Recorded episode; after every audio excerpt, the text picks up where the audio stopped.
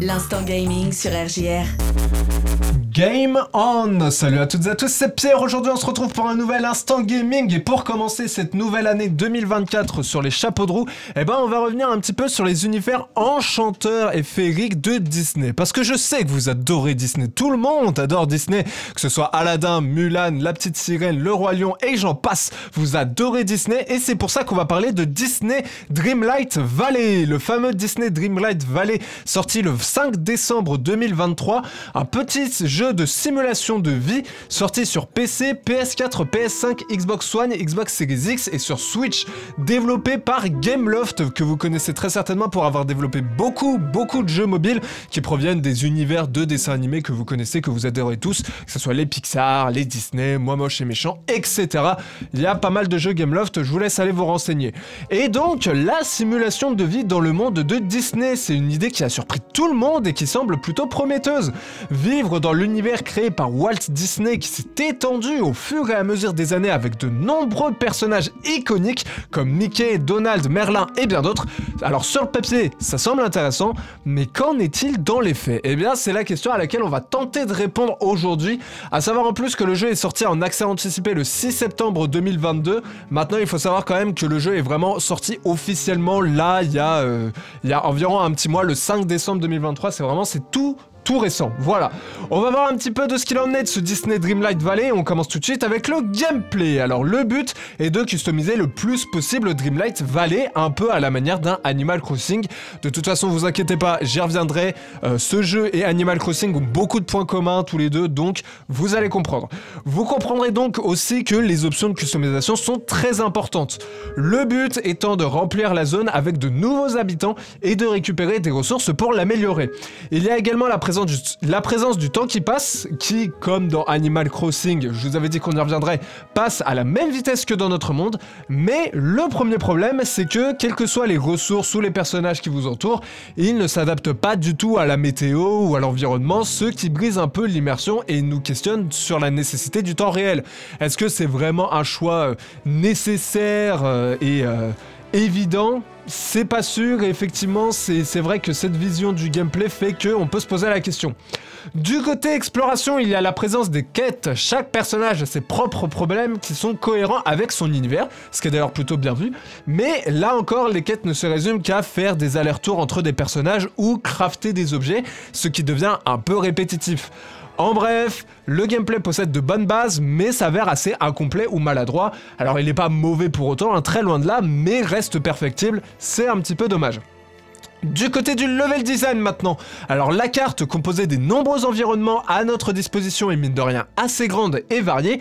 On va explorer différentes régions dans le but de débloquer de nouvelles quêtes et de ramener plus de personnages à Dreamlight Valley.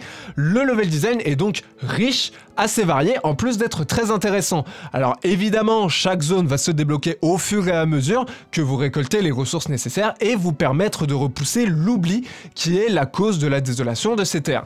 Le seul point négatif que l'on pourrait reprocher serait les nombreux allers-retours assez longs par ailleurs que l'on risque de faire lorsqu'on n'a pas débloqué les voyages rapides pour passer d'une zone à une autre. C'est ce qu'on pourra reprocher.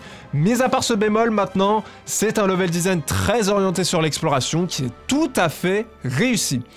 Du côté des graphismes maintenant, alors esthétiquement parlant, le jeu est très beau. On le remarque notamment dans l'univers dans lequel on évolue. La magie des environnements charmeurs de Disney est parfaitement bien retranscrite et c'est nous immerger dans ce monde. On peut également le remarquer avec les menus de personnalisation qui sont disponibles dans le jeu, en plus d'être très nombreux. Alors, ils sont certes pas aussi développés que dans les Sims 4, hein, pour citer un exemple, mais ils restent très variés, ce qui est très appréciable. Techniquement parlant, par contre, c'est une autre histoire, il y a beaucoup de bugs graphiques, ça peut même piquer un peu les yeux parfois, et ça malgré la fluidité proposée qui pourtant est exemplaire. Alors ça reste globalement réussi, mais il y avait moyen quand même de faire bien mieux, c'est ce qu'on lui reprochera malheureusement, là encore. Du côté du sound design maintenant, alors la bande son est un petit plaisir, les nostalgies et fans de Disney prendront beaucoup de plaisir à retrouver les remix des classiques d'animation qui ont bercé leur enfance, que vous pouvez entendre d'ailleurs actuellement, mais le problème c'est lorsque ces classiques sont trop peu nombreuses, ça peut devenir vite lassant de réécouter encore la même musique à chaque fois. Du côté bruitage, la féerie de Disney reprend le dessus et nous immerge dans nos souvenirs d'enfance. Donc là, pas grand chose à dire, c'est exceptionnel. Et du côté doublage, là encore, c'est un résultat, disons, à demi-teinte. Les doublages, alors français, je parlerai que des doublages français, j'ai pas écouté les autres, donc je ne vous en parlerai pas. Mais les doublages français sont très réussis, hein, de manière globale, mais ne se limitent qu'à quelques onomatopées ou quelques phrases répétées en boucle qui correspondent même pas au dialogue qui défile sous les yeux. Là encore, il y a de gros points à améliorer, disons, voilà. Du côté maintenant de la durée de vie, alors c'est l'un des plus gros points forts du jeu, hein. le jeu a une durée de vie quasi illimitée, comme d'ailleurs pour n'importe quel jeu de simulation de vie en fait. Les capacités de personnalisation sont extrêmement variées et nombreuses, ce qui participe à cette durée de vie très longue.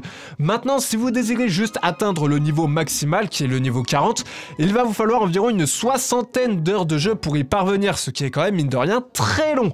Ajoutez à ça toutes les quêtes disponibles, toutes les ressources à obtenir, tous les personnages à ramener Adrid Light. Clairement, c'est moi qui vous le dis, vous avez pas fini de vous amuser et de passer nuit blanche sur nuit blanche. Voilà.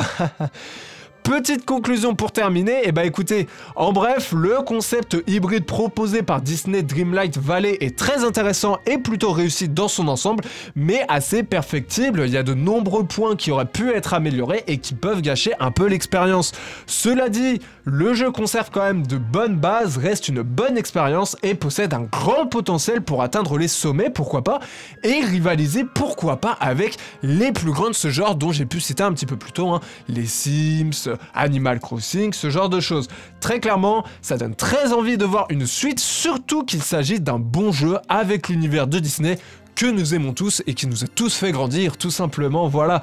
C'est sur cette petite note de poésie que je vais arrêter, que je vais arrêter l'instant gaming et que c'est terminé pour Disney Dreamlight Valley. J'espère que ça vous a plu. Je vous remercie de m'avoir écouté. N'hésitez pas à retrouver toutes mes précédentes chroniques sur rjrradio.fr, mais aussi sur mon podcast Spotify, l'instant gaming avec Pierre. Il y a pas mal de chroniques qui sont sorties ces derniers temps. Vous pouvez me retrouver aussi sur les réseaux sociaux, que ce soit Instagram ou Twitter, Sur Instagram, sur Twitter pour savoir comment sortir toutes les prochaines chroniques. Et en attendant, comme d'habitude pour ma part, c'est un game over. Allez, ciao tout le monde